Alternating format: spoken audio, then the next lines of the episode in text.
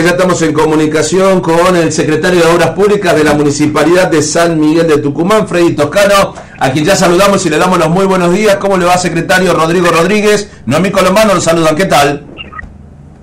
¿Cómo está, Buen, buen día, buen día. Bueno, hoy a veces con, por momento contento y por momentos triste. Por lo importante, contento por Argentina. Ah, bueno, sí, todos contentos, obviamente. ¿Y qué, lo, qué le pone, lo, lo pone triste?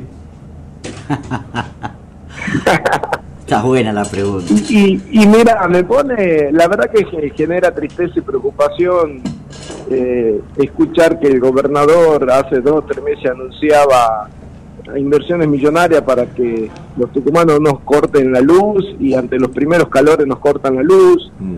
Eh, me genera tristeza eh, verlo a Jerónimo Vargas Ignacio en la tele diciendo que trae 1.300 millones por otro lado, reconociendo que hace 20 años no se invierte en Tucumán, lo dice él, eh, pero trajeron 1.300 millones y cada vez tenemos más problemas de desagües cloacales, de pérdida de agua, de líquido de cloaca que están meses, algunos vecinos le, les festejan los cumpleaños, a las roturas y a las pérdidas de agua o de cloaca en San Miguel de Tucumán.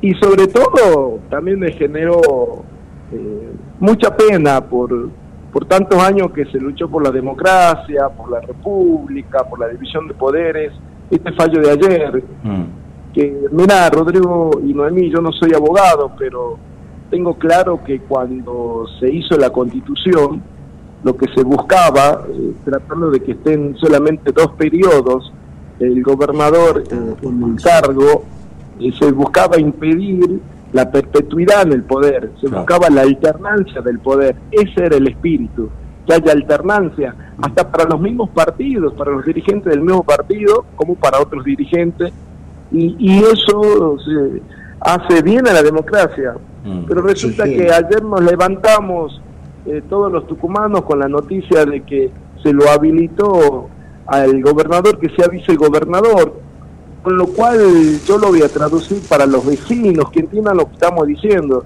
Estamos diciendo que si Mansur quiere ser hasta los 80 años gobernador o vice, puede. Se puede perpetuar en el poder. Y eso es ir contra la alternancia en el poder, eso es ir a favor de la perpetuidad en el poder. Entonces, ¿para qué hicimos dos mandatos que solamente puede estar quien gobierna? Mm. Yo te hago una pregunta. ¿Qué pasa si hay un acuerdo político y Jaldo toma un cargo nacional y va a seguir siendo gobernador Mansur en contra de lo que dice la constitución. De hecho, que hoy está pasando. Hoy el vicegobernador es gobernador. Y te digo algo hasta para el futuro. Esto más de dos años casi de mandato de Jaldo, ¿cuentan como mandato o no? Porque después va a tener también, si quiere, ocho años para presentarse a gobernador, dos mandatos más. Bueno, acá lo que hay que intentar es ponerle, más allá de no ser abogado, sentido común. Mm. Y el sentido común nos dice que la idea era que gobiernen ocho años y esperen cuatro si quieren volver a ser. Bueno, Mansur fue hace ya 16 años está gobernando Tucumán, ocho como vicegobernador, ocho como gobernador, ahora puede volver a ser vice, después gobernador. Bueno, y así pueden pasar 30 años, 40, 50, lo, lo, que, él, lo que él decida ni al Perovich animó a tanto. Mira lo que te digo. Ni al Perovich. Ahora, Claramente los alumnos superaron al maestro. Ahora, volviendo a, lo que es este la obra pública en sí, eh, en, la municipalidad, digo, porque hablamos de que a nivel provincial se habla de millones, pero no se ve nada. ¿Cómo está avanzando la obra pública en la capital? Que depende de dónde se la mire, y se la mira el oficialismo, no hay nada. Eh, eh, el oficialismo provincial, digo, ¿no? Pero se viene trabajando en, varias, eh, en varios frentes de obra. Mira, hemos terminado en todo lo que es la zona del barrio Los Platos, la Vicente Gallo, que es una calle principal que conecta Manantial Sur con nuestro barrio ya existente allá en el suroeste de la ciudad, ya la hemos terminado. Hemos terminado la calle Muñeca del plan de repavimentación de Sarmiento Francisco de Aguirre, Hoy estamos sobre la calle Rivadavia, ya del plan de repavimentación estamos en un 40%, vamos cerca de 19 cuadras. Ayer estuve visitando la semi-peatonal, que bueno, ya se hormigonó toda la calle para empezar a adoquinarse. Obviamente, bueno, entre la tormenta de anoche y un poco a la mañana temprano, eh, hoy no hemos podido trabajar, pero eh, la obra está avanzando. Eh, estamos avanzando con la iluminación del Parque Guillermina, eh, cambiándola y mejorándola por una cuestión de seguridad, como así también con el barrio Obispo Piedra Buena. Eh, estamos trabajando y avanzando también con el bacheo y la reparación de, muchas calles de la ciudad, como la calle Mateo, como la avenida Francisco de Aguirre, como sectores de la avenida Roca. El 10 de diciembre inauguramos la pista de ciclismo en lo que era el ex autódromo de San Miguel de Tucumán, que ahí, bueno, hemos hecho un kilómetro y medio de cinta para que un deporte que se había perdido vuelva a San Miguel de Tucumán. Eh, perdón, el 11 de diciembre hay una competencia, la última de la Asociación de Ciclistas y que es de todo el norte argentino. Van a venir competidores de todo el norte. Ahí hicimos área de descanso, merenderos, baños, eh, un Zoom, una oficina de eh, control deportivo que de salida y llegada de, de las competencias. Bueno, la verdad que todos los frentes de obra siguen avanzando. El complejo del barrio Isa, que lo visitamos hace poquito con el intendente Germán Alfaro, esperamos que para los primeros días de enero ya estén funcionando todo lo que son las canchas de básquet, fútbol, volei, paddle, el sector de la plaza independiente, el sector de plaza, de juego para adultos, un Zoom también. Y en esto, tanto en la pista de ciclismo como en el complejo del barrio Isa, que es más de casi dos hectáreas, lo importante es que generamos condiciones para que nuestros niños y nuestros jóvenes vuelvan al deporte y que sea gratuito. Recordad que hoy en San Miguel de Tucumán prácticamente no hay espacio para el deporte y los que hay son todos, hay que pagar. Entonces, esto sí es una también una política de Estado municipal. Ayer visitamos con el intendente Germán Alfaro el barrio San Nicolás, eh, donde hay una inversión de red externa e interna de gas. Hicimos 4.500 metros lineales de red externa. Esto nos permitió incorporar 250 familias, pues, también le hicimos la red interna al sistema de gas natural. Con lo que eso significa. con lo que eso significa, porque además ten en cuenta un dato. La semana pasada la garrafa de 10, de 10 kilos pasó de 800 mm. a casi 1.500 pesos. Sí. Aumentó un 100% y lo que significa para la familia.